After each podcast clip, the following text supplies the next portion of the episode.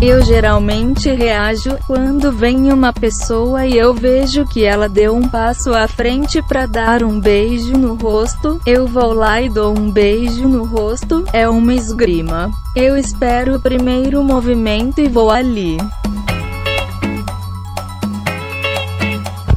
Bom momento, querido ouvinte. Eu sou o Guilherme Andrade, uai, sou. Sou Angélica Uegima. Fala pessoal, aqui é o Marco Oliveira. E está começando o Papo de Calçado. Swingando, swingando, swingando, swingando.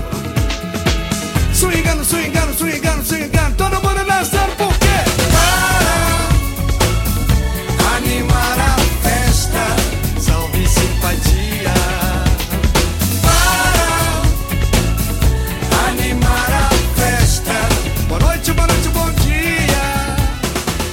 Então, pessoal, tentando fazer uma pauta mais leve, mais descontraída aqui no Papo de Calçada, né? Depois de um mês aí bem conturbado, vamos falar de sotaque, de dialeto, gíria, da nossa língua brasileira. Que eu, sim, depois que eu vi um professor de português falando que a gente não fala português mais há muito tempo, né? Eu me convenci dos argumentos dele, eu, eu considero que nós falamos uma língua brasileira. Porque se for conversar com um português de Portugal, ele não vai te entender, nem ninguém aqui vai entender ele. Então, e mesmo assim, tendo uma língua brasileira, ela não é única. Eu falo de um jeito, a Angélica fala de outro e o Michael fala de outro. E vai variando aí de acordo com não sei o que, região.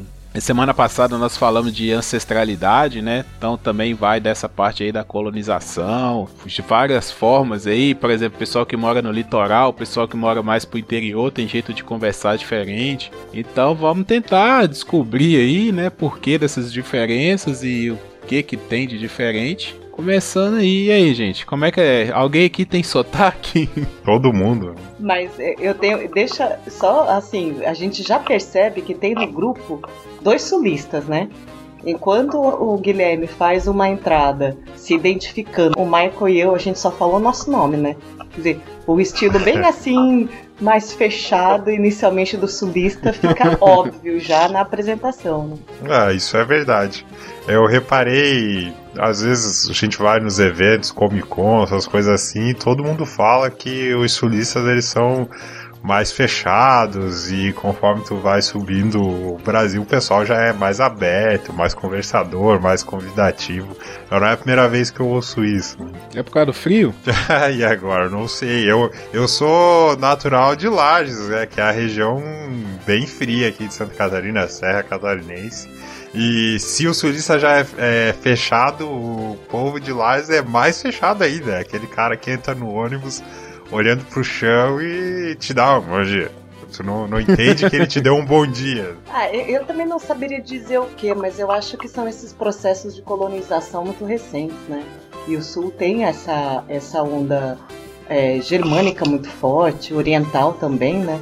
Não saberia dizer, mas é, é engraçado porque é, é, esse primeiro contato com o sulista, ele parece mesmo mais frio e eu questiono isso. Eu não acho que seja frio. É, só não é aberto, né? Assim, super. Ai, vem cá, vamos conversar, me conta da tua vida, eu conto da minha. Só não é assim. É, exato. Em Curitiba tem uma piada, então não sei se vocês conhecem, que é ah, o que, que o curitibano faz se ele chegar em casa e pegar a mulher traindo?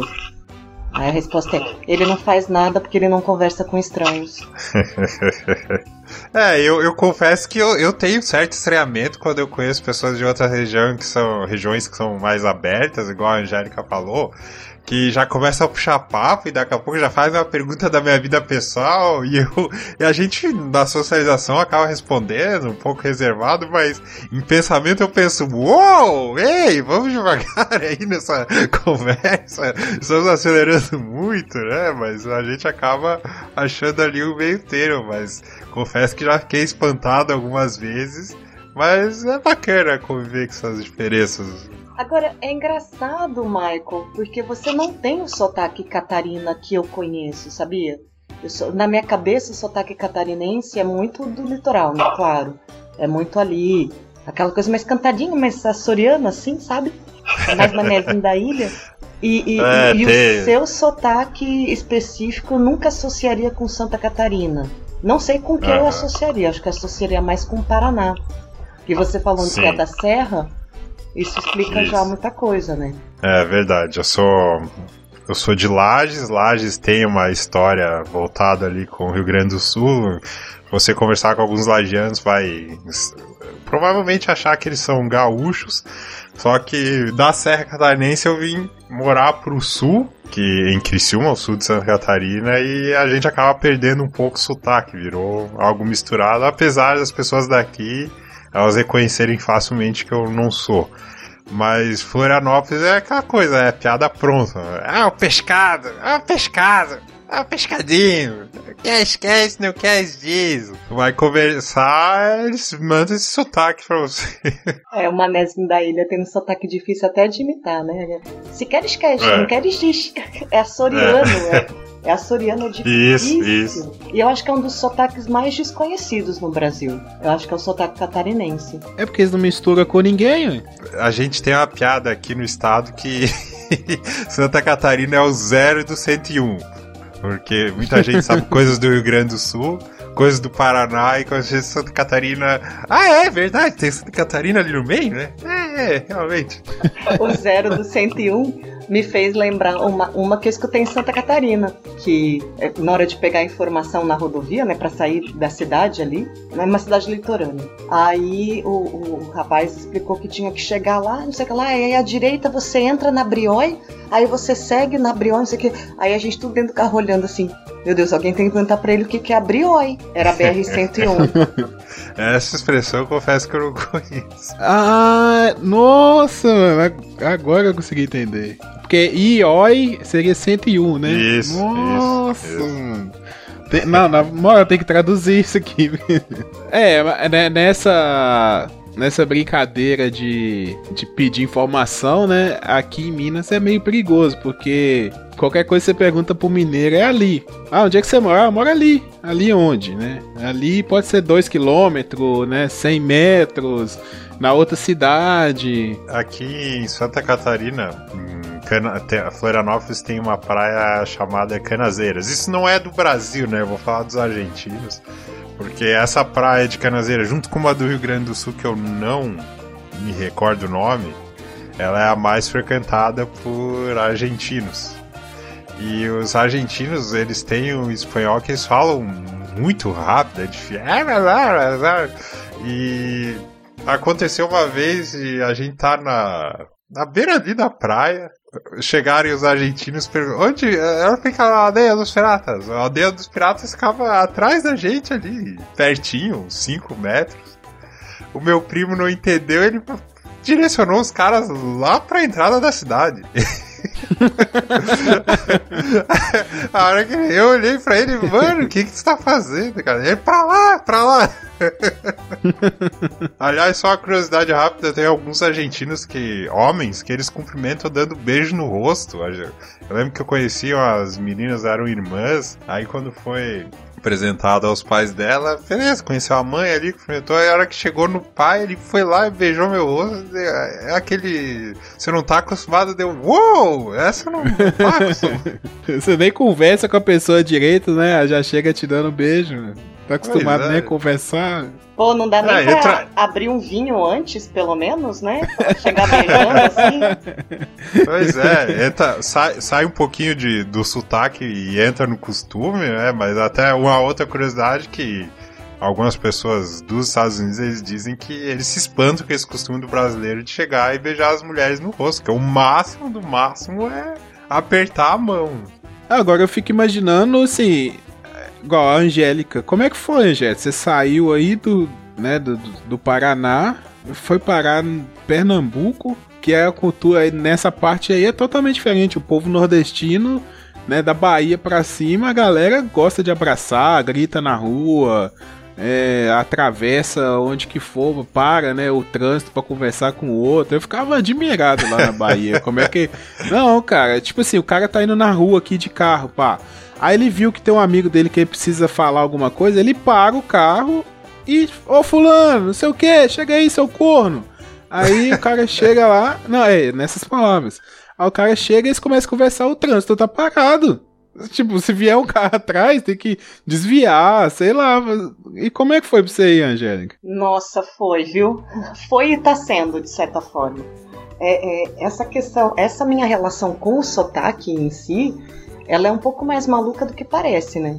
Porque eu, eu sou nascida paulistana, criada no norte do Paraná, mas é, é, muito relacionada ao interior de São Paulo, porque o norte do Paraná e o interior de São Paulo tem uma relação íntima muito mais forte do que com a própria capital paranaense.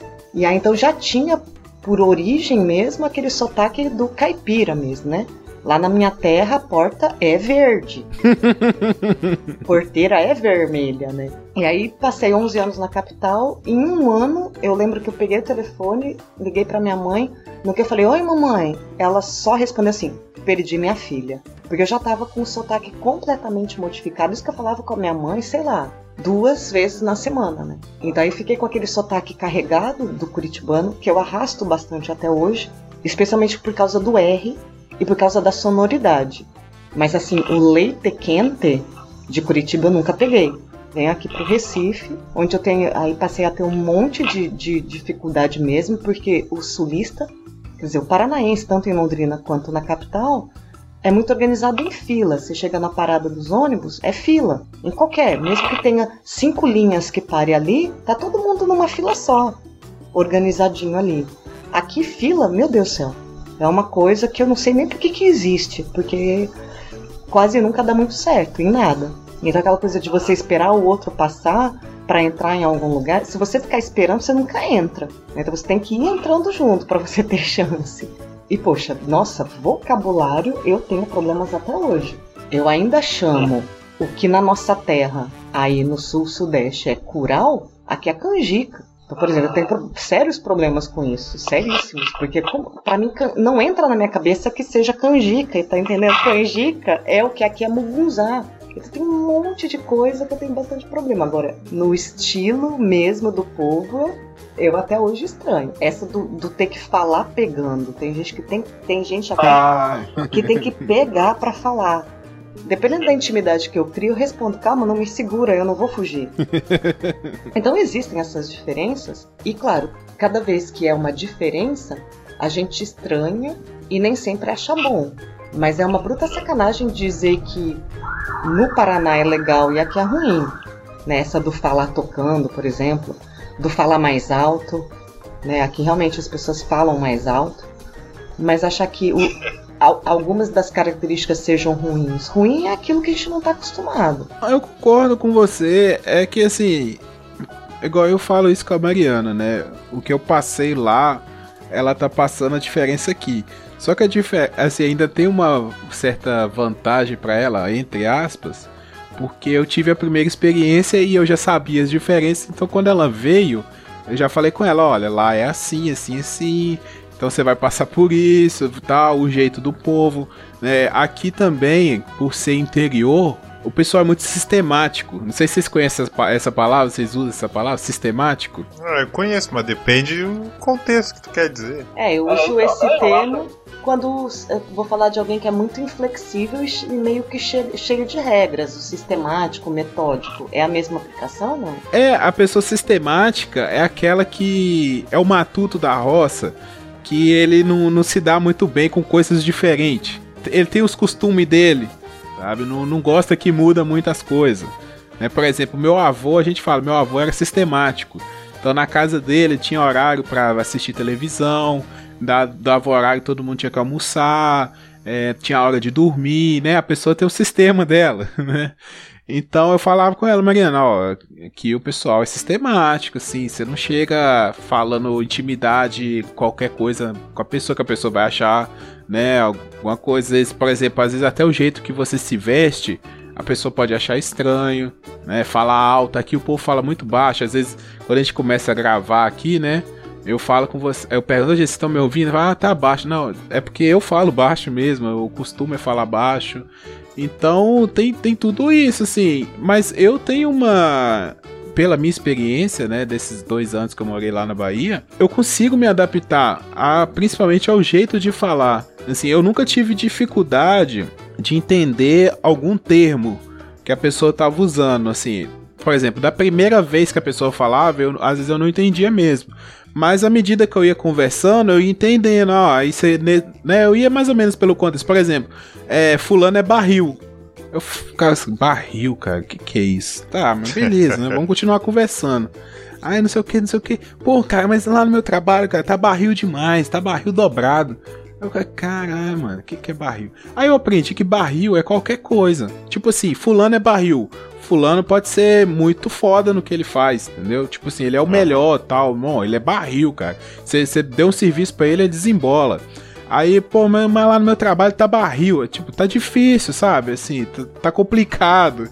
Então, assim, é coisas que você vai eu sempre fui meio pelo contexto, sabe? Questão de gíria mesmo. É, lógico, é estranho. E aí, não sei por que eu me adapto ao jeito de conversar das pessoas. Eu não pego sotaque, eu não tenho sotaque baiano, nunca tive. Todo mundo lá sabia que eu era mineiro, até porque eles também são acostumados, né, a receber mineiros lá, turistas, essas coisas. Então todo mundo sabia que eu era mineiro. Mas dependendo, sabe? Tipo assim, se a pessoa fala comigo rapaz, eu não falo moço, eu falo rapaz, sabe? Apesar que aqui a gente tem o costume de falar moço né? Tipo assim, você fala, oh, mas moço, não sei o que. Entendeu? Você vai exclamar com a pessoa, lá e fala, ah, mas rapaz, entendeu? Aí eu falava rapaz. Eu, eu tive essa facilidade, assim, nunca tive essa dificuldade de falar com o meu dialeto, vamos dizer assim, sabe? De, de, me adaptar ao dialeto da pessoa. Aqui, se eu for tentar falar meu dialeto, eu tô falando outra língua. É, eu passei por uma uma vez dando uma palestra é, fazia uns três anos que eu estava aqui, você vê, né? Esse é um processo longo às vezes.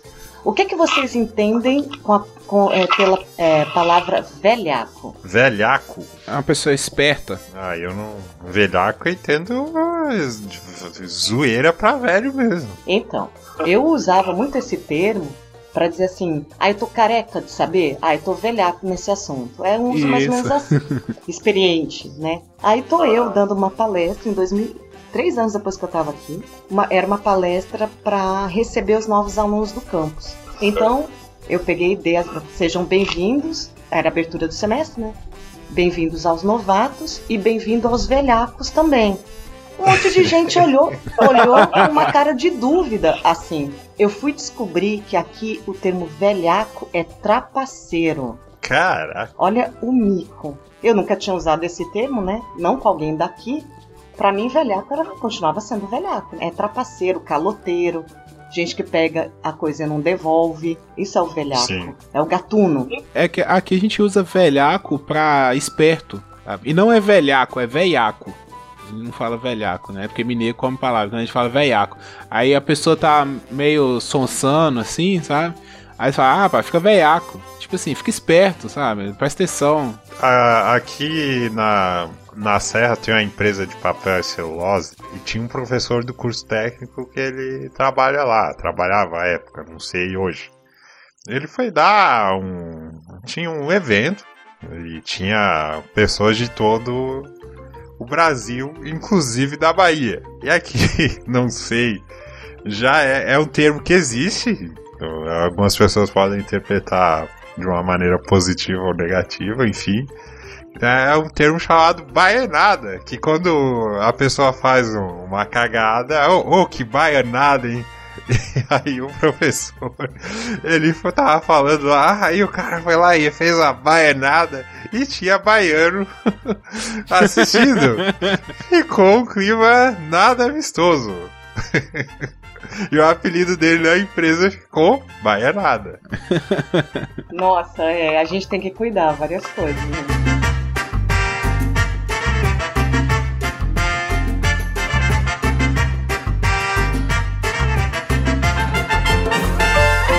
Michael, por aí se usa muito o termo é, capaz?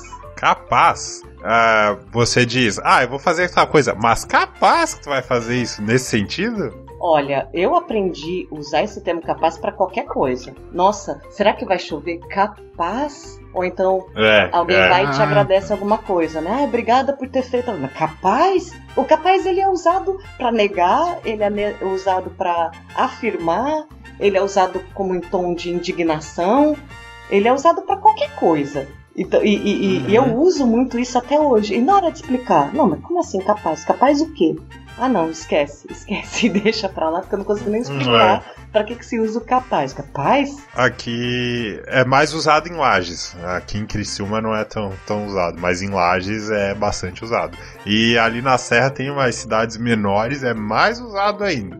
O que, que vocês entendem por japona? Japona é um casaco. Exatamente, é um casaco. Tem até a imagem no, nas redes sociais aí, tipo, japona, o que as outras pessoas entendem, a japonesa enorme, e do lado que os lajeanos entendem um casaco. É uma expressão muito comum aqui em Lages, é, aqui em Lages, em Lages, e significa o casaco. Às vezes tá, tá muito frio, ah não, vou, eu vou com uma japona. Significa que tu vai com um casaco bem reforçado, não é que é um Vai bem acompanhado, né? é. Agora, eu atualmente tenho dois, dois empregos. No segundo emprego, tem uma pessoa que trabalha, é natural de Uruguaiana. Ele falou, não sei se tem alguém de Uruguaiana que tá falando aí, que tá ouvindo, que procede ou não, mas ele falou que naquela região, pomba significa mulher. Então tu imagina o tipo de frase que pode formar aí com essa ah, vai cuidar da tua pomba. Tipo, vai cuidar da tua mulher. A gente não acreditou na hora que tava ouvindo. E ele falou, não, é sério, é sério. Realmente significa. Achei bizarro. É, é igual é, no Nordeste usa muito é Kenga, né? Pra prostituta. esse... É, eu não sei o que significa lá. Aqui é a profissional do, do sexo. pois é, aqui a gente não usa esse termo Kenga, você não usa ninguém falando isso. Né? Você vai ter outros termos. Mas já, por exemplo, eu tinha um tio que era caminhoneiro e ele puxava muito ali pro interior da Bahia. Puxava mamão. Aí ele falava, né? Ah, não sei o que, tinha umas kinga lá. Eu ficava, caralho, o que, que é kinga? Aí eu fui descobrir, kinga é rapariga, né? Rapariga, kinga, prostituta. Ah, mas assim, eu não fico muito. Por exemplo, se eu vou conversar com uma pessoa que é de outro lugar, eu não fico tentando entender a, a palavra que a pessoa tá falando, sabe? Porque, sei lá, você tem que. É igual, por exemplo, você vai aprender a falar outra língua. Você não tem que ficar traduzindo palavra por palavra. Sei Sim, lá, sim. você tem palavras-chave. Guilherme, tem coisa que dá muita diferença. Muita diferença no contexto. É, tem uma palavra aqui, por exemplo, escroto. Entendeu? Que, por exemplo, é, aqui não é considerado um palavrão. De onde eu venho falar escroto é, pô, é feio você ficar falando. Não é legal. Você falar numa É, situação. fulano é escroto, qualquer. é uma pessoa horrível, né? Então, e aqui, escroto, por exemplo, não é uma palavra ruim. Se você chegar pra cá, alguém quiser, estiver conversando com você e falar assim, pô, Guilherme, tu é um escroto mesmo. Não se ofenda. Tá querendo dizer que você é um cara super maneiro, que é legal, que é divertido. Entende? Então, tem palavra que, que a Entendi. gente tem que cuidar muito, porque ela tem, às vezes, o sentido contrário. Imagina. Então, você chega aqui, tem um comediante, eu não lembro se era o Marco Luque, eu sei que foi no, no, show, no stand-up que eu fui dos Improváveis. E aí, é, ele falou isso. Falou que o susto que ele tomou foi uma coisa muito absurda. É porque acho que o Marco Luque era convidado no espetáculo aqui, acho que foi ele. Falou, pô, cara, você é um escroto. E ele se sentiu ofendido, ele ficou chateado. Né? Então, pô, eu faço um show desse e para receber a pessoa no camarim, ela me xingar. Então, é, é- é, tem hora que você tem que. que algumas palavras podem interferir muito na comunicação. Aqui, por exemplo, pinto é uma palavra que não é palavrão. Aqui, o pinto nada mais é que o filhote do galo, da galinha. É só isso. É, aqui É. também. Não. Aqui também. É, não, de onde eu venho, não. De onde eu venho é pênis. É mesmo? É. Mas e, e o filhote da galinha e do galo é o quê? Pintinho. Ah, Ah, tá. Não, aqui é um pinto é o filhote da galinha, mas as pessoas usam pra outra coisa. Usa mais pra outra coisa do que pro filhote da galinha. Aqui não, aqui é banal falar assim, ah, eu tô afim de criar uns pintos. Nossa, gente, na minha terra isso ia ser uma zoação. A pessoa na minha terra ia dizer. Outra coisa, frango. Aqui, você praticamente, a, a ave, o bicho não é frango. Frango é gay. Então você fica falando assim, ah, nossa, com vontade de Uhum. comer um frango. Não é uma coisa que soa muito confortável. Entendeu? É, Então, tem palavra que é, é- que às vezes a gente tem que se apegar um pouquinho ao significado dela. Pra acabar não tendo muitos, muitos problemas. Aí, tipo, a palavra muda de sentido, né? Por exemplo, o, a questão do corno, né? É, lá na Bahia é normal, cara. Todo mundo se chama de corno lá. Entendeu? É corno pra cá, corno pra lá.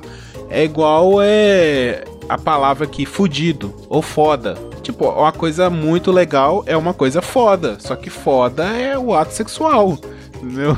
Mas, tipo, todo mundo fala. É foda. Fulano é fudido. Não é que alguém foi lá e traçou ele, não.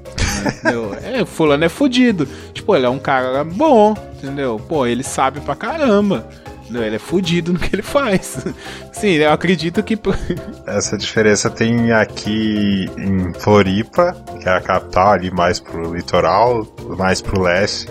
E conforme tu vai se distanciando do leste, o fudido já tem a conotação mais negativa. Então, realmente, tu vai pra Flori Florianópolis, é normal tu ouvir porra, ah, essa porra, ah, essa porra, fala aí pra resolver essa porra. E fudido, ah, isso aí é fudido e igual tu falou, no sentido positivo. Até no outro papo de passado eu falei que às vezes eu era mais novo, levava suas expressões palares. Eu, pô, negócio fudido. Todo mundo olhava, ô, tipo, tá falando?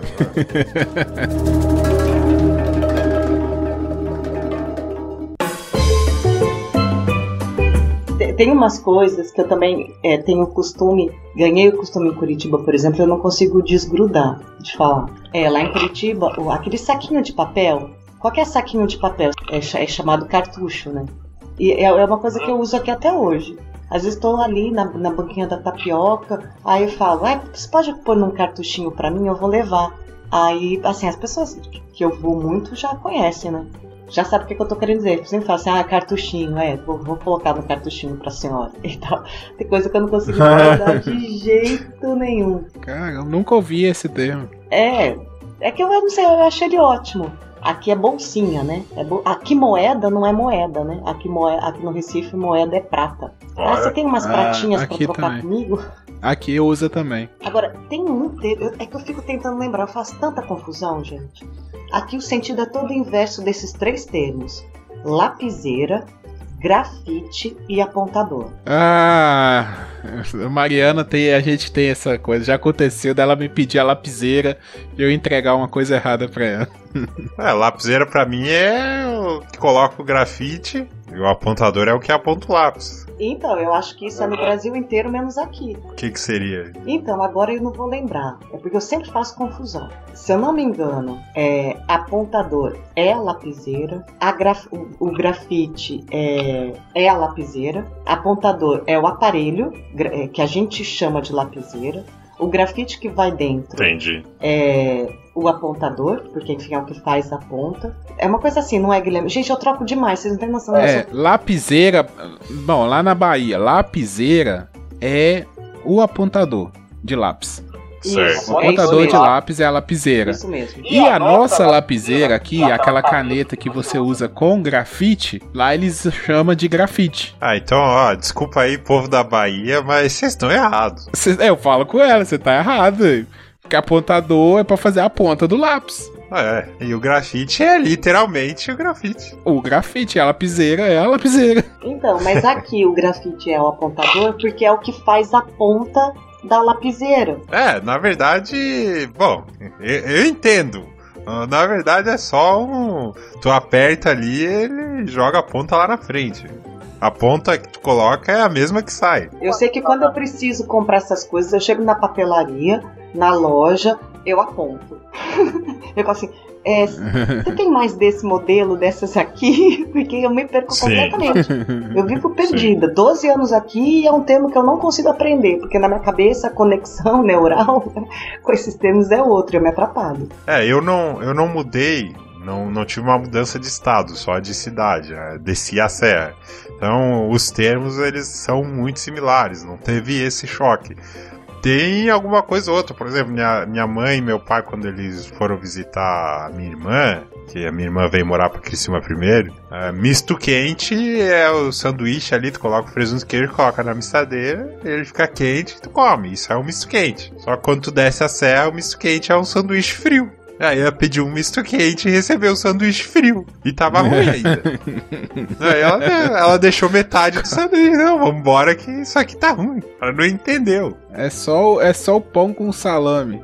Ah, não, mas peraí. Aí é um erro conceitual, porque quente é pra ser quente em qualquer lugar, Ah. né? Inclusive, no- exatamente. inclusive na, na, na pimenta do baiano, né? Quente é pra esquentar. Sim. Então, mas aí que tá. Essa, essa parada da, de quente na Bahia não é em todo lugar que usa isso. Eu descobri isso também lá em Ilhéus. Lá em Ilhéus ninguém fala isso. se Você quer o acarajé quente ou frio? Ninguém pergunta se você quer com pimenta ou sem pimenta. Agora, tem lugares que eu já fui em outras cidades da Bahia que pergunta sim, você quer quente ou frio. Inclusive aconteceu com o pessoal daqui de Minas que foi passar os conhecidos nossos aqui, foi pela primeira vez pra Bahia, porque assim, tem muita gente que tem costume de ir pro Espírito Santo, né, que é mais perto ainda. Aí foram pra Bahia, primeira vez, foram comer um acarajé, a baiana perguntou, você quer quente ou frio?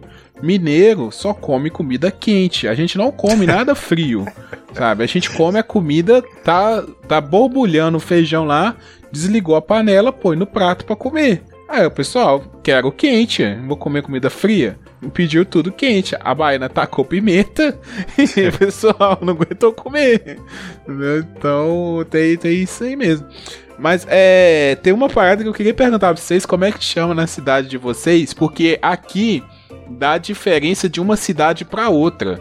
Que é o geladinho. Aquele. O picolé na sacola. Você sabe o que eu tô falando? É, é, aqui é, é geladinho mesmo. Tinha. Essas. Engraçado que vocês estão falando os termos, eu tô recordando que isso era muito comum nos anos 90. Agora se perdeu um pouco. Mas era isso mesmo. Geladinho é o picolé lá que tu, tu faz. É praticamente um suco. Coloca no plástico, bota pra congelar. Geladinho. Alguns chamavam de chup-chups. Geladinho é um termo que não existe aqui pra isso. É sacolé, muito parecido com carioca, ou então dudu. Essa aí é boa. Mas geladinho não. Então você se usar um termo ou outro, ele vai ser reconhecido em vários lugares. Sacolé ou dudu. Mas é, geladinho de jeito nenhum. Geladinho é capaz de dar uma pedrinha de gelo e perguntar se tá bom. Tá bom assim, geladinho? Então, aqui na minha cidade não chama geladinho. Eu perguntei geladinho porque às vezes é mais fácil de entender. Porque se eu falasse, aqui na minha cidade chama chuque. Se eu Certo. falasse chuque, vocês não iam saber o que, que era. E na cidade vizinha aqui, eu cheguei lá e pedi um chuque. Eles não entenderam. Aí eu mostrei o que, que é. Falaram, ah, não, isso aqui é chup-chup. Falei, caralho, mano. Tipo, de uma cidade pra outra tem diferença. né? É igual ter um termo que eu acho que é só aqui na minha cidade que, que tem, que é uma festa chamada Debi. Você sabe o que, que é Debi? Não, Debi é um baile de debutante. É a festa de 15 anos. certo. Tem, tem umas coisas que eu acho que é muito regional, assim, da, sei lá, né, do, do- pessoal inventa moda de, de alguma coisa e fica. E aqui até hoje, desde a minha época até hoje, Debi. A chuca é, é, não é exatamente as palavras. Tem a, a palavra chuca, chuquinha. Chuquinha é tipo uma mamadeira pro bebê. E o. E tem uma outra que. O soluço. A minha mãe fala muito. É, soluço, que a pessoa. É. Cucuque. É, um dia eu tava na casa da minha tia. Aí a mãe, ah, é que tá com cucuque. Aí todo mundo começou a se olhar. É, que é- será que é sério? não, não, tá com soluço, soluço. Será que é sério? Achar que tá até com a doença, né? Que sensacional isso! Eu amei isso. Eu quero pra mim, quero usar esse, quero usar assim também. Tem umas coisas que eu, que, que eu queria adotar pra falar, só que ninguém vai entender, né? Eu adorei isso.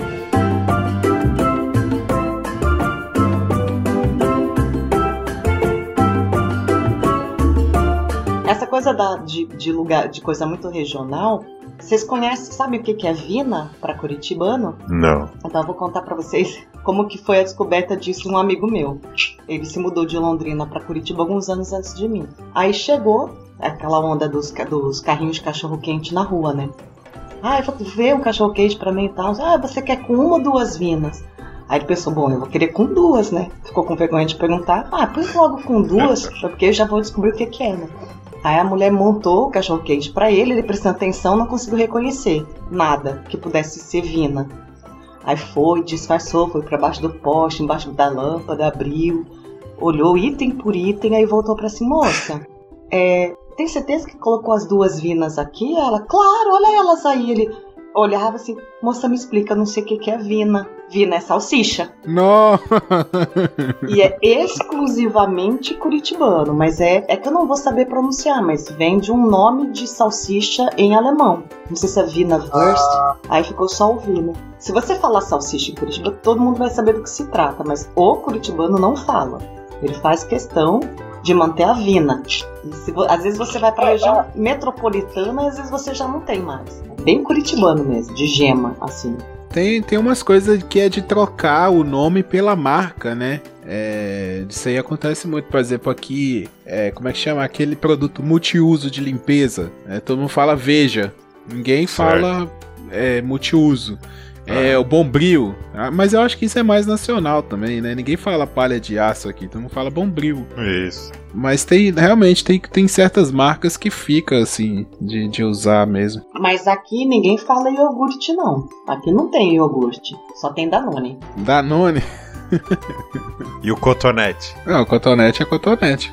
Cotonete acho que é nacional, né? Cotonete, que boa, bombril. Putz, que boa não, boa. que boa aqui é água sanitária. É, que boa. Um dia eu tava pedindo pra eu, ah, separa, o pessoal vai fazer a limpeza na subestação no final de semana, aí, ah, eu vou ajudar a separar o material. Ah, separa que boa pra mim. Aí eu perguntei, o que, que é que boa? Aí o, o Valdeci, né, ele, ele já não. Ele sempre explica a explicação. Ele sempre se explica repetindo a última palavra. Não, que boa é que boa. Eu, pô, cara, não, não me ajudou, né? O que, que é o maldito do que boa? Eu chamei ele lá, ó, abriu o armário. O que, que é? Mostra pra mim. né? Ah, esse aqui, ó. Ah, tá. Agora. Sacanagem isso.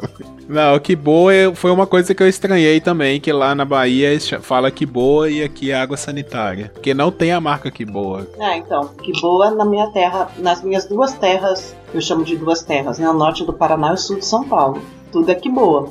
Em Curitiba, se você disser que boa, todo mundo sabe o que é, mas é chamado Cândida lá. Nossa. Aqui, se você disser que boa, todo mundo sabe o que é. Mas as pessoas falam mais cloro. É cloro. Sei. Mas por onde eu passei, se eu disser que boa, todo mundo sabe o que eu tô falando, mesmo que não use. Aqui tem umas paradas que o pessoal pega também, não sei por que que tem esse, essa coisa, mas eu acho que é mais pessoas religiosas também. Que é o tal de, por exemplo, a pessoa tomou um susto, ela vai falar Sagrado Coração de Jesus. É, vale a Nossa Senhora dos.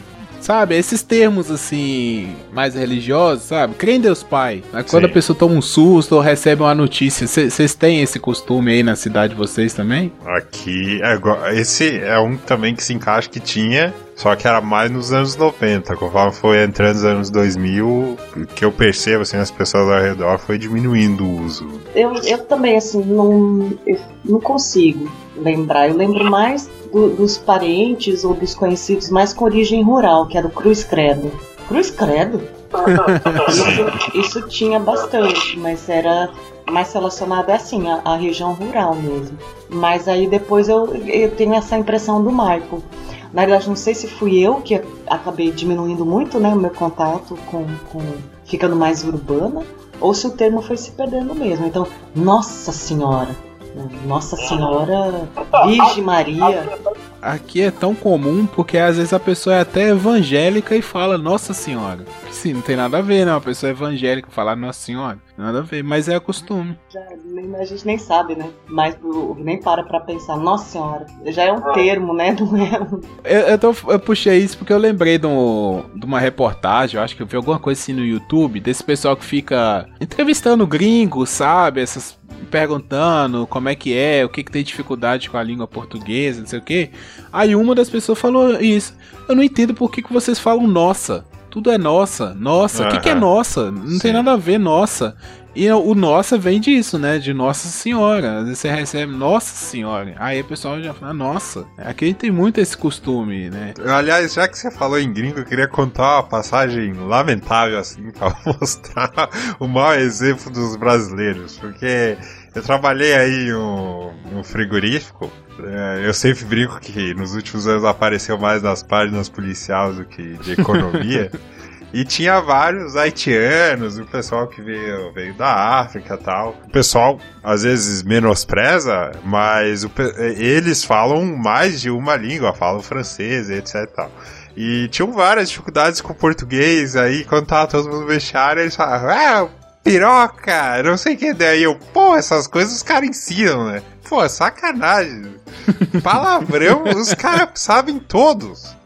Agora, É. vai ter uma conversa normal assim? Não, não.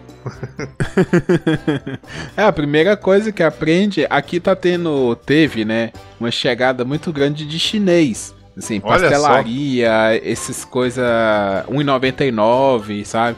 Aqui teve muito, assim, uns 5 anos atrás, até uns 5 anos atrás chegou muito, agora parou. E realmente, a primeira coisa que eles aprendem é falar quanto deu, sabe? O, o, o dinheiro.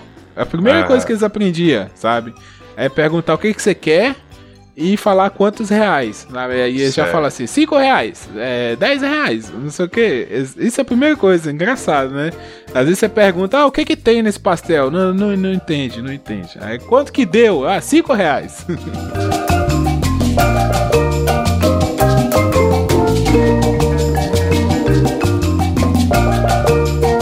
Eu queria contar uma história rapidinho, uma história de derrota minha. Não, até foge um pouco do da de relação ao sotaque, mas é em relação a um termo, porque o meu pai pediu para eu comprar um remédio, é, até é, um pouco parecido com a história da salsicha ali. Ele pediu, eu era muito pequeno. Ele falou: "Ah, vai lá comprar um remédio e tal". Só deu o nome do remédio. Aí eu cheguei na farmácia, o atendente falou assim: Não sei o que ou vaginal. Aí eu pensei, né, cara, qual que eu escolho? aí, aí eu escolhi. É, vou escolher esse vaginal aí. Vaginal. Aí o cara, vaginal. Deu, putz. Eu insisti, não é esse mesmo. Aí eu voltei. Aí eu, imagina, né? Estranhou, teve que voltar lá, trocar. Não, mas a pessoa foi maldosa, né? Devia ter pensado, sei lá, é pra homem ou pra mulher? É, Você exatamente. ia saber, pô. pô. Criança. né? É, é criança, foi maldoso aí, pô. Ah, eu acho. Acho que aproveitou a ingenuidade de uma criança. Não podia nunca, ah, Michael. Eu me compadeço com você. Te sacanearam. Foi, foi. Meu pai é sacana. É, minha mãe fez isso com meu irmão, porque aqui a gente tem um pão, não sei se aí na região de vocês tem, que chama pão tatu. É um, é um pãozinho assim, é, tipo o tamanho de um pão francês, só que ele é doce e tem o formato de uma casca de tatu. Aí todo mundo chama ele, parece um tatuzinho assim. Aí chama pão tatu. Aí minha mãe foi na padaria aqui, né, na, na, na rua de baixo. E ela viu um pão tatu lá, só que o pão tatu era gigante. Era tipo, dava três pão tatu normal, sabe? E ele era compridão. Aí ela, fa- ela achou que parecia um jacaré. Aí ela foi, velho, falou com meu irmão: Ô, ô Vitor, vai lá e compra um pão jacaré pra nós. Meu irmão chegou lá. Ô moço, me dá um pão jacaré. O que, que é pão jacaré, menino? Não, minha mãe falou pra eu vir aqui comprar o pão jacaré, velho. Ela, Ah, não, é pão tatu. Pão jacaré. Passa o mal, chegou aqui puto da vida. Pão jacaré, não, é pão tatu. É, tem a, a história em 2008. é, O rapaz estava contando que teve uma, uma italiana que ela foi. Acho que foi na padaria. Aí tem o tal do pene e o penê. A, diferença, você que tá ouvindo já deve imaginar. Aí por uma questão de entonação, ficava pedindo penê e a pessoa que atendeu. Não, não! Você não pode estar pedindo isso aqui. O que, que você quer? Essa questão de entonação também faz diferença. Faz, faz. Muita. E, e aí na cidade de vocês é pão de sal ou pão francês? Pão francês. Aqui é pão francês. Aqui é pão francês, mas de onde eu venho é pão de sal. Aqui também é pão de sal. É, eu confesso que eu desco- desconhecia pão de sal. É, e essa do, do pão tem a história do gaúcho, né? Que o pão francês é cacetinho. Sim, sim. Essa história é famosíssima no Brasil, né? Que o, que o gaúcho gosta de comprar cacetinho, né? Tem um, mais um lugar que é, né? Agora eu não lembro se é em Portugal ou na Bahia. Olha, Portugal, eu fico recebendo cada coisa de Portugal. É que eu não vou lembrar de nenhuma agora, mas é, é uma sequência de imagem assim. Eu não tenho maturidade pra morar em Portugal. É, eles arremessando o drone. É, que é o uso da palavra foda, é o uso, o uso da palavra xoxota, se eu não me engano, ou buceta. Que é ônibus. Sério?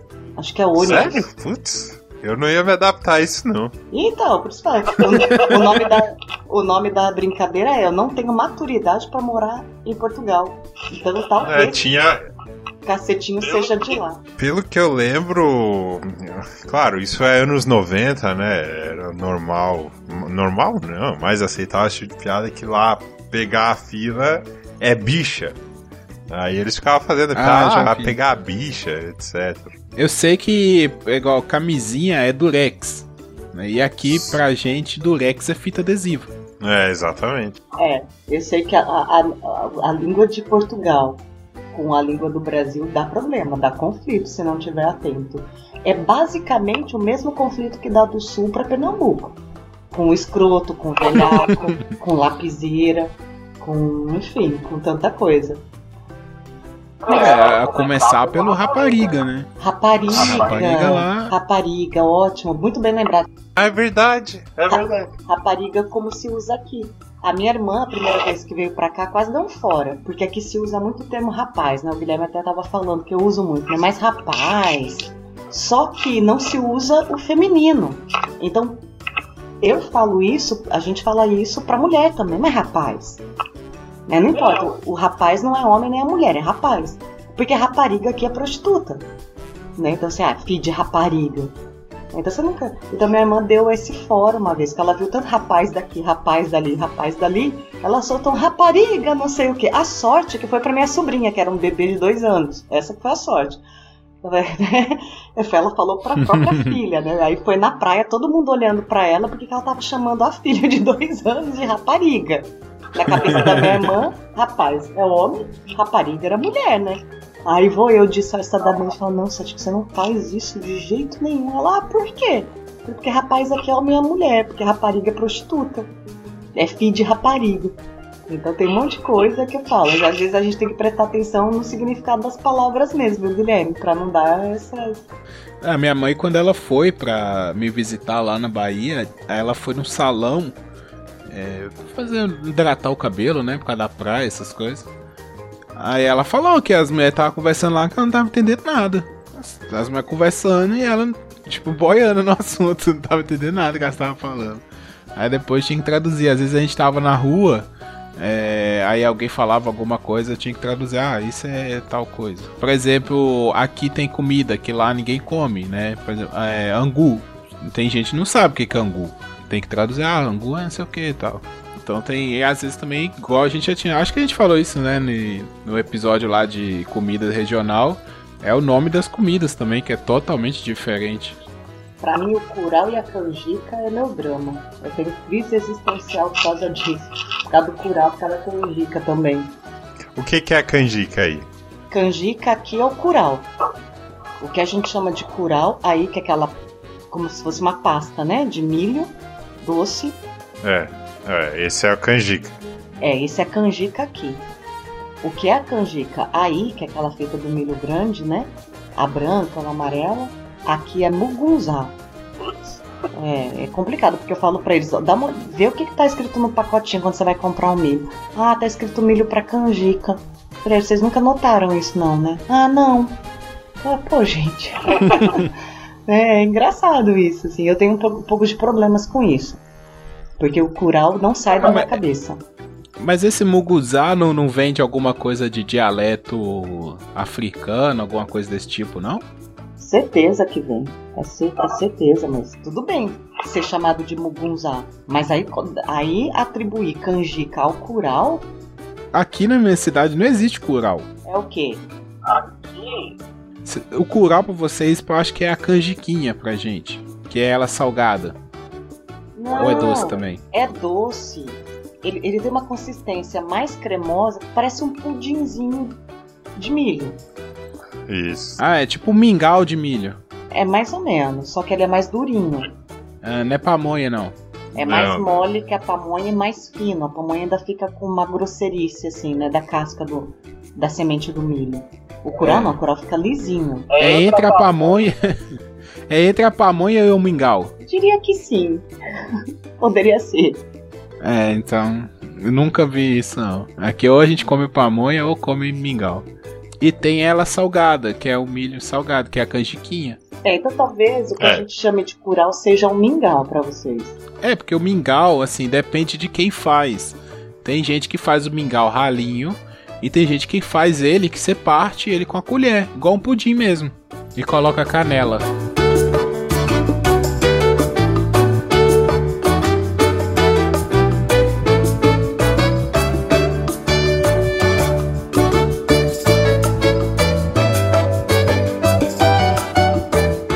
Deixa eu perguntar uma coisa pra vocês, que a gente tava falando de beijar, de tocar, né? Onde vocês estão? O que, que vocês conhecem desse beijo de cumprimento? Dois beijinhos, três beijinhos, um beijinho, sem beijinho. Como que é pra vocês? Olha, aqui são dois beijinhos. É, conforme a gente vai ficando mais velho, aí a questão pessoal, a gente diminui para um, para ficar mais formal. Mas aqui no estado eu já vi pessoas darem três beijinhos já. É, Eu, como eu disse anteriormente, causa um certo estranhamento, porque você para de cumprimentar e a pessoa tá ali em volta de ti. Mas em geral são dois beijinhos, mas assim, já foi mais, tá? Hoje em dia é mais no cumprimento mesmo. É, às vezes olhando de fora pode até parecer meio frio assim, mas é uma questão sociável. Até eu geralmente eu tô indo, eu reajo. Eu quando vem uma pessoa, se eu vejo que ela deu um passo à frente assim pra, pra dar um beijo no rosto, eu vou lá e dou um beijo no rosto. Aí eu tô só na reação. A É quase uma esgrima, né? é, uma esgrima. Eu espero o primeiro movimento e vou ali. Então, aqui é, a gente quase não dá beijo. Pra dar beijo é se for um, um amigo, mas assim, é casal, tá? Por exemplo, eu não beijo meus amigos homens. Isso nunca aconteceu. Nem meus parentes homens, assim, tio, é, nada disso. Nem, nem meu pai, assim. Assim, Meu pai, a gente dá um abraço, né? É, mas, por exemplo, se for uma amiga próxima, ou se for uma tia, ou a minha, a minha avó, né? Se for uma mulher próxima, aí sim a gente cumprimenta, aperta a mão e dá um beijo, um abraço, uma coisa assim, né? Ou um beijo, um abraço e tal.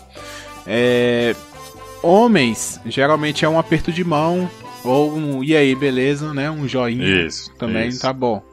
Né? E mas é mais isso assim.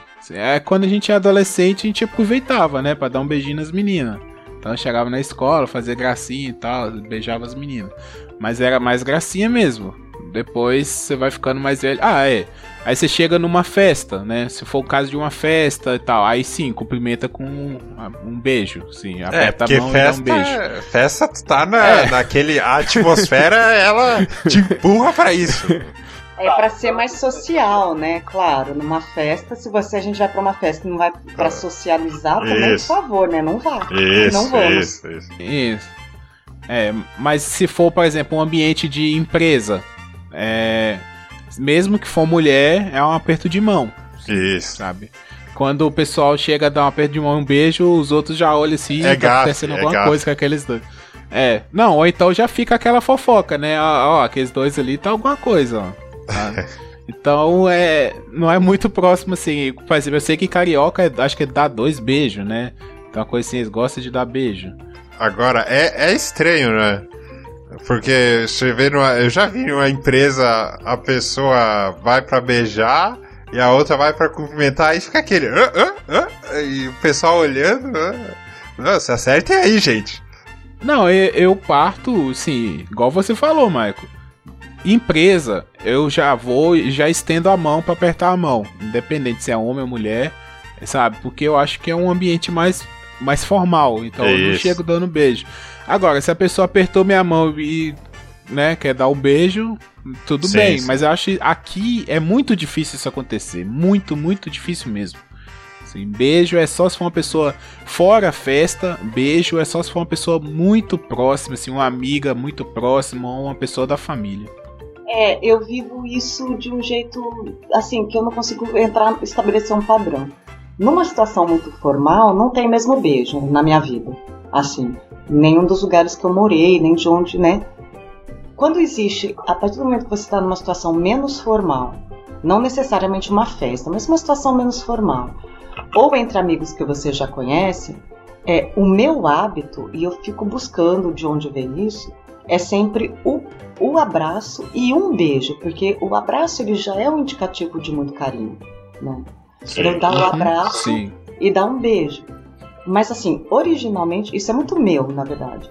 Originalmente, na minha Londrina, eram três beijinhos. E às vezes, gente, aquele três beijinhos com um metro de distância, sabe? Quase na ponta do pé. Sabe aquela coisa, hum, hum, assim, só pra constar. Então acho que eu nunca gostei disso. Então nunca, nunca fui de fazer isso. Lembrando, né? Isso não é Certo. situação formal, mas às vezes ficava ridículo, porque era aquele beijo de um metro de distância, coisa ridícula. Às vezes segurando a mão também, um aperto de mão e três beijinhos, sabe? Eu não- nunca me senti à É vontade. então, tipo eu sempre furei esse Ah, aqueles filmes de máfia. E o argentino que eu contei aqui mais cedo, que, que tinha hábito de beijar. né, que a situação aqui é igual que o Guilherme falou: o homem é- é- aqui a gente não beija no rosto, é um cumprimento. É, socialmente, né, a gente é, tem o costume de ser com a mulher. E o argentino que beijava no rosto é, é- não era só o beijo no rosto, é uma mão em cada ombro, ou seja, ele meio que te segurava e ia me beijar o rosto. Tipo, tu ficava paralisado e, meu Deus, o que, que tu vai fazer comigo? Que tortura é essa? Mas até eu ia estranhar e achar ruim. E não foi uma vez que eu encontrei esse cara. No ano seguinte eu torci pra aquelas meninas não aparecerem. Por causa do cara, né? Do pai. Não, daí eu mudo pra Curitiba é um beijo só. Aí eu venho pro Recife são dois beijos. Então assim, o que acontece muito aqui em Recife, eu preciso contar isso, é que como eu venho do costume de dar amigo já, né? O abraço, o abraço e aí o beijo, uma pessoa um pouco menos conhecida, aí tá, um beijo, né? Ou às vezes só o abraço, né? Dependendo do quanto é conhecido e da situação. Como é que tem costume de dois beijos? Gente, vocês não têm noção quantas, quantas vezes já riscou eu dar beijo na boca das pessoas. Porque eu paro, solto, e a pessoa vem ainda, eu já soltei, já tô indo em outro e vou. Vocês não têm noção cada tipo de mico que eu passo por causa da história dos dois beijos aqui. Porque pra mim acabou e pra pessoa não. Só que você tá. Tenta imaginar que você tá soltando de um abraço. E a pessoa ainda vem pra te dar um beijo. É homem, é mulher, é velhinho, é o que vocês imaginaram. Entendeu? É aquela coisa- coisa de dar um beijo na boca de uma pessoa, homem, mulher, seja, né? Eu, eu tô dando risada que eu passei por isso uma vez em uma formatura e eu sei bem como é que é. Não, mas é, essa parada de dar dois beijos, pra mim é esquisito, cara. Porque um beijo só é, é suficiente, né não? É, é eu o que não eu, entendo. Esse é um dos itens que era muito comum aqui nos anos 90. Agora é, é, é difícil de ouvir assim, dois beijos. Mas era comum, era bem comum nos anos 90. Mas assim, é, a gente falando disso aí, eu tô lembrando aqui que também aqui é comum, é, por exemplo, cumprimentar os amigos, é, homens, não só com aperto de mão, mas aquele tapinha nas costas, sabe? Certo. Sim, você chega de, de lado assim, e aí, cara, aqui tapinha nas costas, aqui é comum Sei, também sei, isso, eu tô sei. lembrando aqui. Entendeu? Então, tipo assim, por exemplo, tô chegando é, no trabalho, sabe? Aí se dá um aperta, aperta com a mão direita e dá aquele tapinha nas costas com a mão esquerda. Tem gente até que tem cacuete com isso. Assim, a pessoa, todo mundo que ela vai cumprimentar, ela faz isso. É. No comprimento do hip hop é assim, tu se aproxima, dá a mão direita com a mão direita, mão esquerda nas costas, volta, termina o comprimento com a mão direita e acabou. É universal, o mundo inteiro é assim. Aliás, que frase, é universal, o mundo inteiro é assim.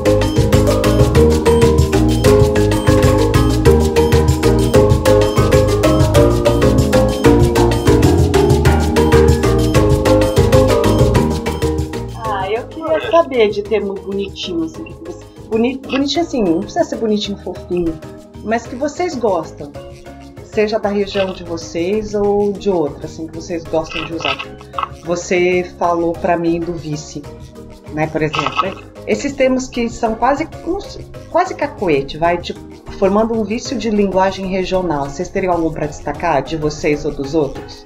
Olha, eu posso destacar um que eu não gosto, mas que é muito usado por casais aqui. Eu não gosto. É chamar de cheiro. Não sei se aí na região de vocês existe. É, eu não gosto. Ô cheiro, faz isso. É, Não gosto. Mas é bastante comum, tem um. Tá é romântico ainda. Achei horrível. Porque cheiro aqui é, é um outro jeito de mandar beijo. Que não é beijo, é cheiro mesmo. Cheiro. Sério.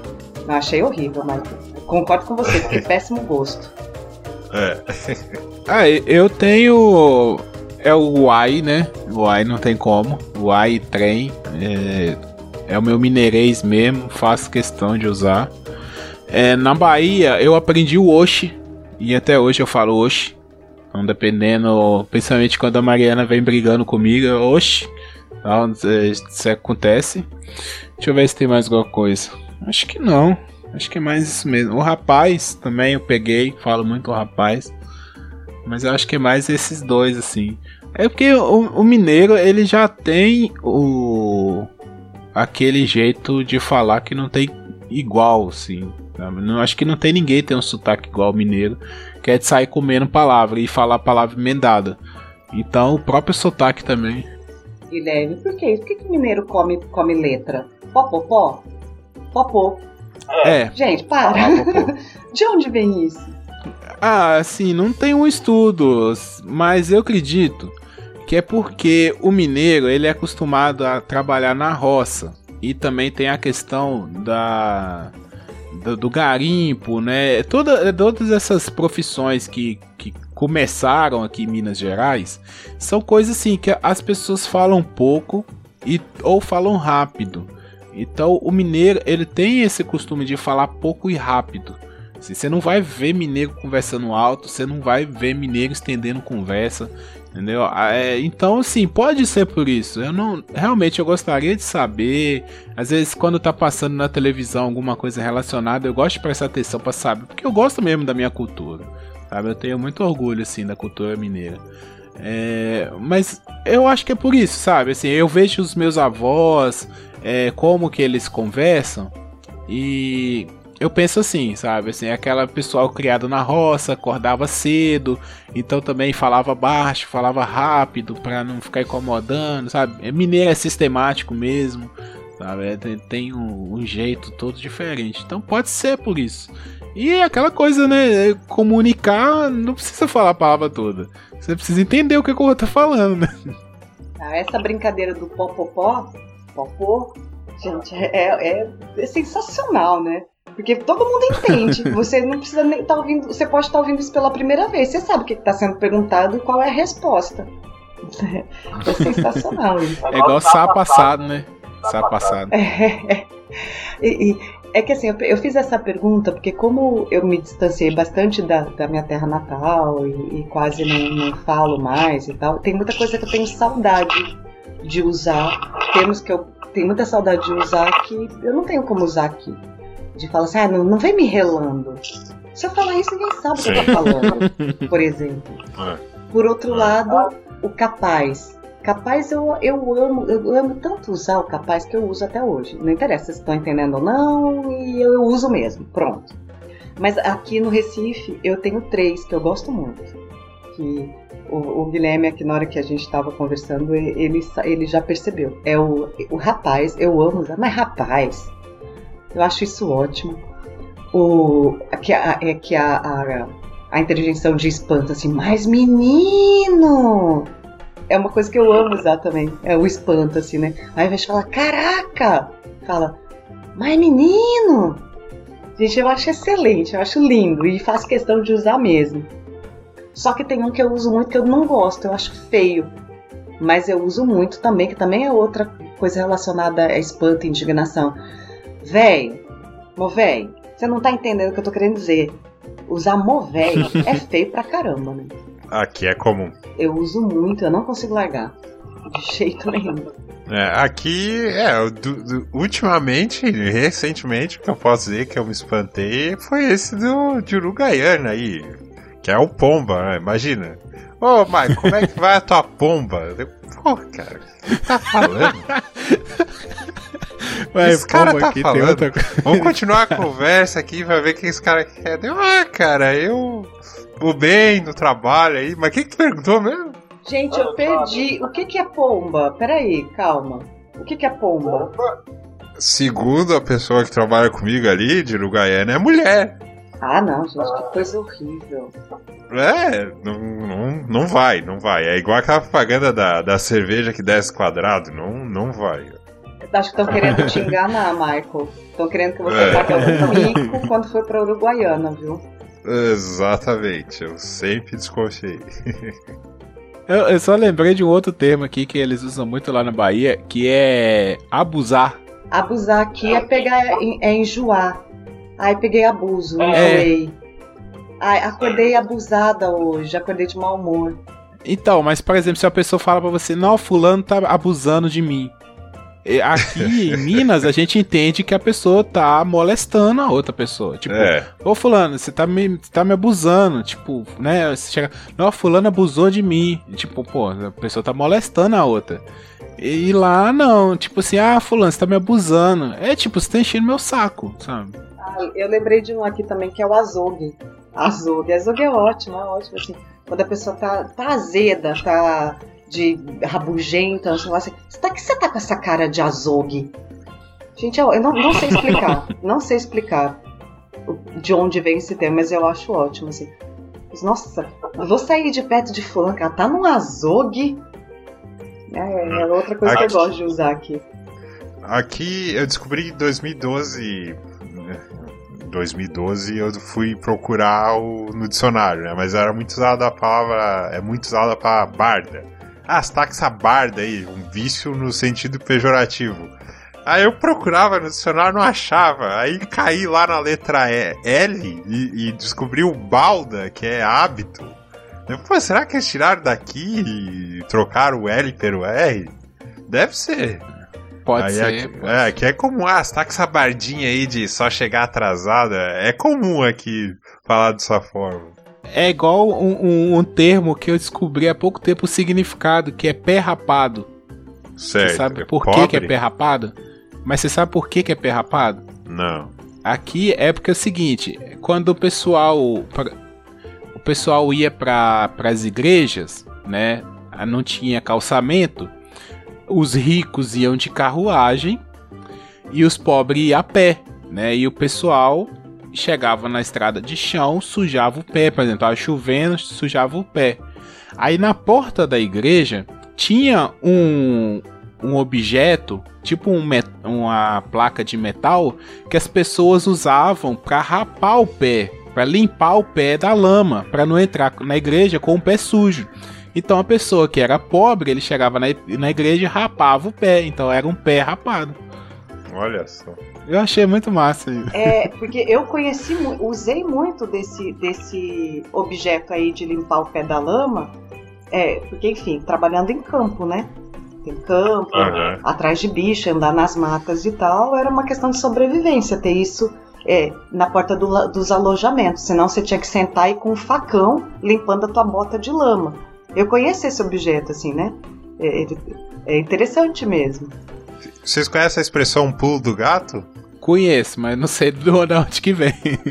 É, que eu li, eu só não lembro qual animal que era, se era um tigre, eu não lembro, mas é que tem aquela história que o, o tigre ele queria, porque queria, era comer o gato, não me recordo exatamente, ele observava, né, que o gato dava vários pulos e tal, aí ele pulou a estratégia, não, eu vou, vou pagar o, o gato aqui pra ele me ensinar a pular e aí eu consigo comer ele. Aí o gato foi lá, ensinou vários pulos e tal, aí ele o gato já todo escaldado? Eh, aí o tigre chegou o momento que ele tava perito no assunto e falou: ah, agora eu vou conseguir comer esse gato aqui. Ele foi lá e deu o seu salto e o gato deu um pulo que o tigre nunca viu na vida. Ele falou: Ô, ô gato, esse pulo tu não me ensinou. Aí o gato falou: ah, claro que não, esse é o pulo do gato. Genial, né? Excelente, excelente.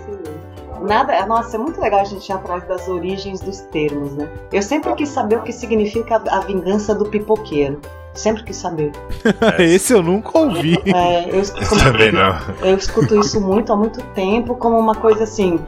Alguma vingança, ai, nossa, que vingança, né? Parece a vingança do pipoqueiro. Qualquer coisa assim. E não, não tenho a menor ideia da origem disso, queria muito saber. É igual é Santo do Pau Oco. Essa Você sabe o que, que é? A- aqui a, a, a pessoa que é fingida, sabe? Isso. A pessoa, né, dissimulada, a gente fala, ah, fulano é um santo do pau oco. Porque na época do minério, né, do ouro aqui, do, Brasil Império, era taxado o imposto em cima do ouro que a pessoa minerava.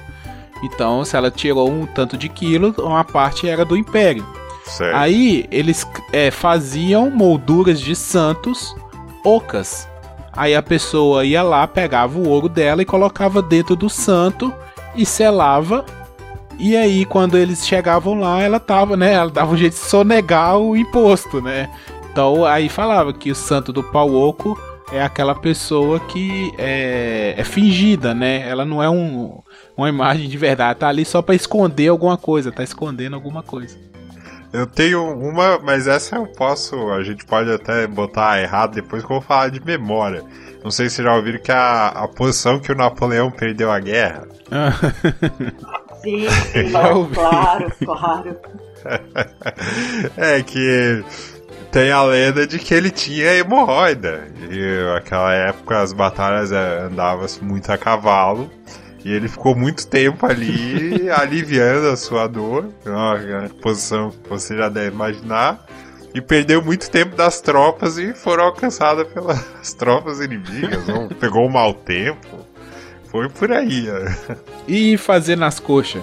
Essa eu não sei. Eu sei que significa que é fazer mal feito aqui, né, na região, mas a origem. Não é das telhas?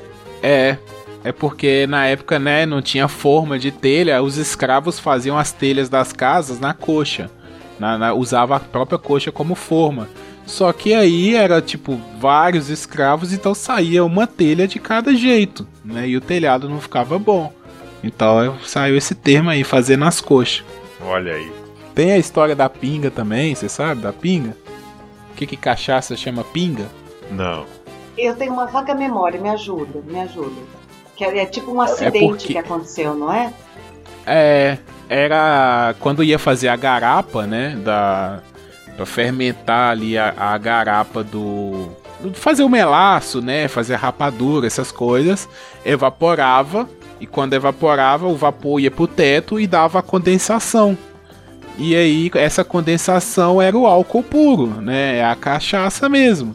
E aí os- o, pessoal ficava lá, experimentou e viu que a- aí fica essa pinga, né? Ficava pingando a, a- a condensação ali da, da garapa.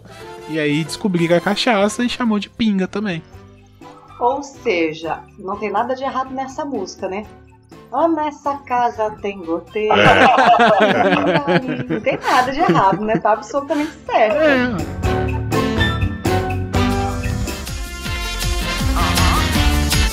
Momento cultural. Ô querida, fala pra mãe. Assim, tentando aliviar um pouco a tensão desses últimos dias, mas não dá, né?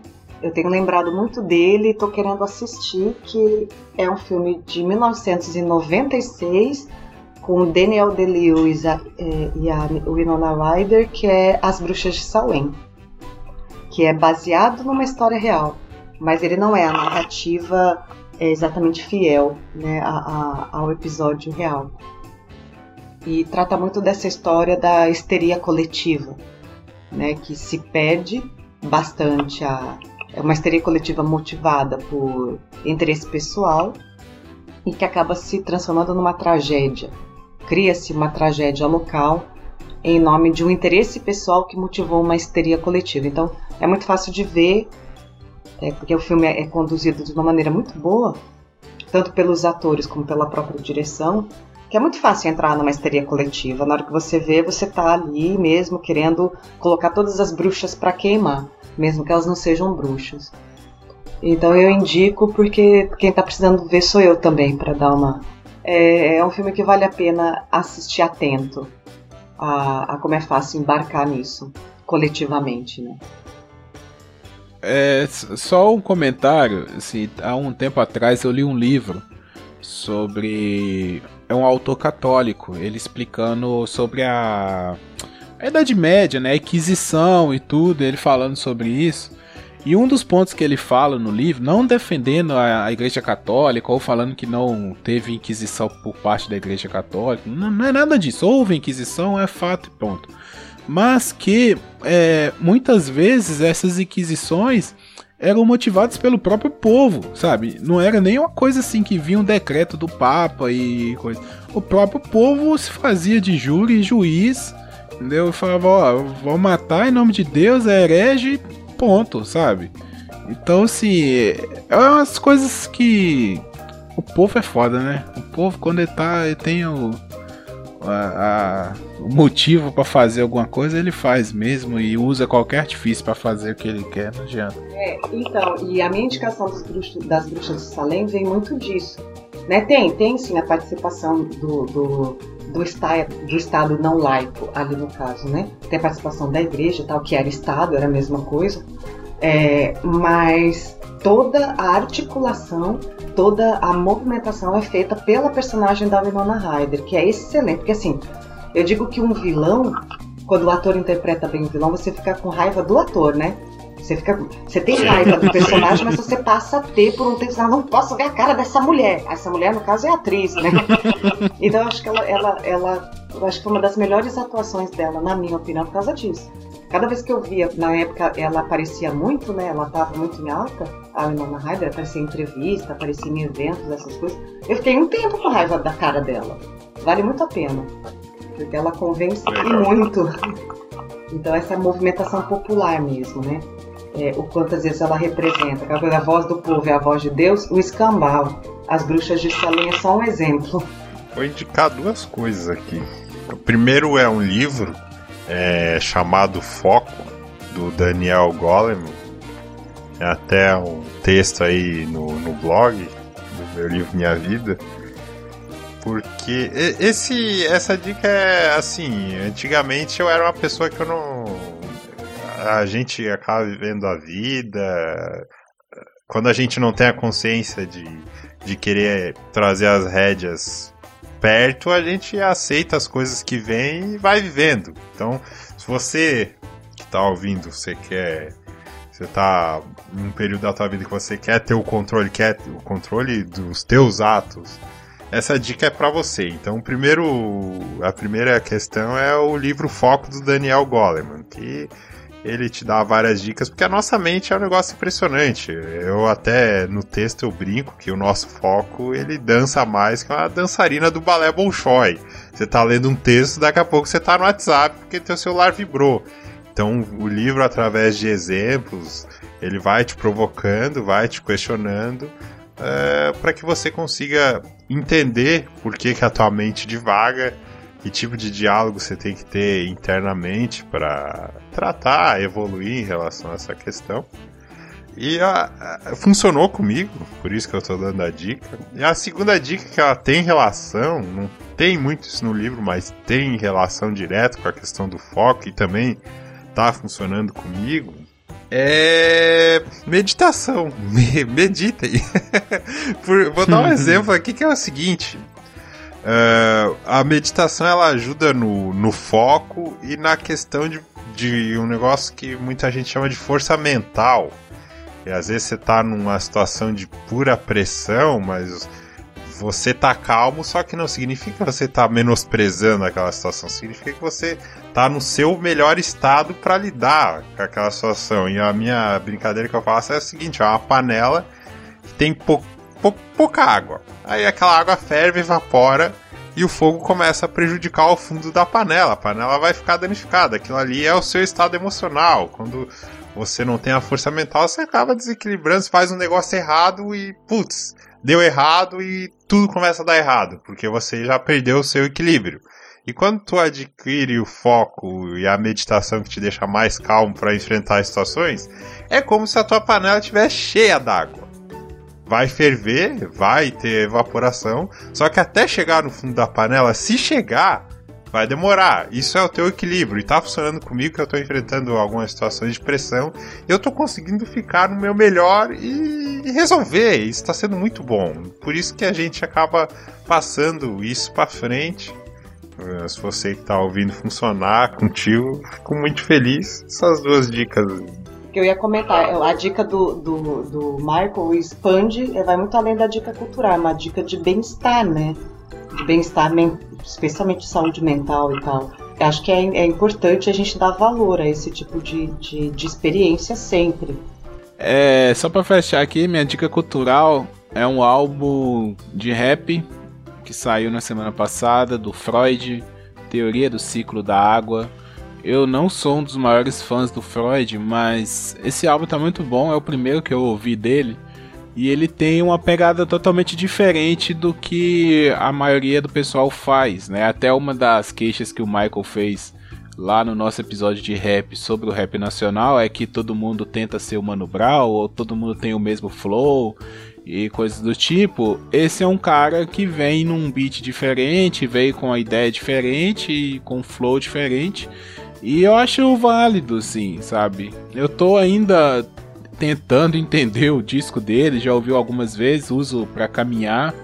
É, gosto de ouvir para caminhar, porque aí realmente eu entendo como é que é e tal, tenho tempo de focar no que ele tá falando. E muito bom, muito bom mesmo, surpreendeu positivamente. Tô ouvindo ele direto. Fica aí a dica: Freud, Teoria do Ciclo da Água. É um álbum diferente aí para você ouvir.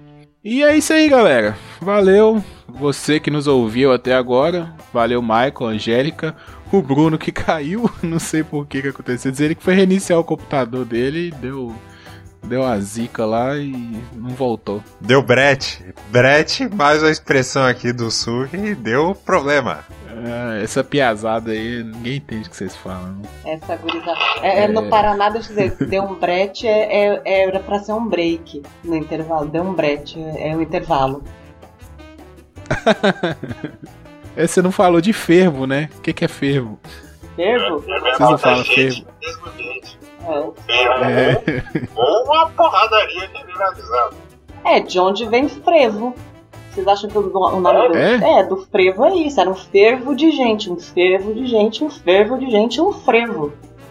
É, a, é essa a origem. Oh, até no final nós estamos dando dica aí, ó. Ainda tem muita coisa para falar. Mas valeu, gente. Foi, ficou muito bom o episódio, né? Mais uma semana aí voltando às atividades extra-eleições. Vamos dar um tempinho aí nesse assunto. Daqui a pouco a gente volta. E muito obrigado. Curte aí as nossas páginas, arroba Papo Calçada, Facebook, Twitter, manda mensagem, vai lá no blog papo de calçada podcast.blogspot.com. É, também tem um e-mail, papocalçada.gmail. Tamo no Spotify, tamo no YouTube. Comenta aí no YouTube pra gente saber que você tá por aí. É, ouça o remix, leia os offcasts, vai lá no blog. E é isso aí, galera. Tamo junto. Até a próxima semana. Valeu!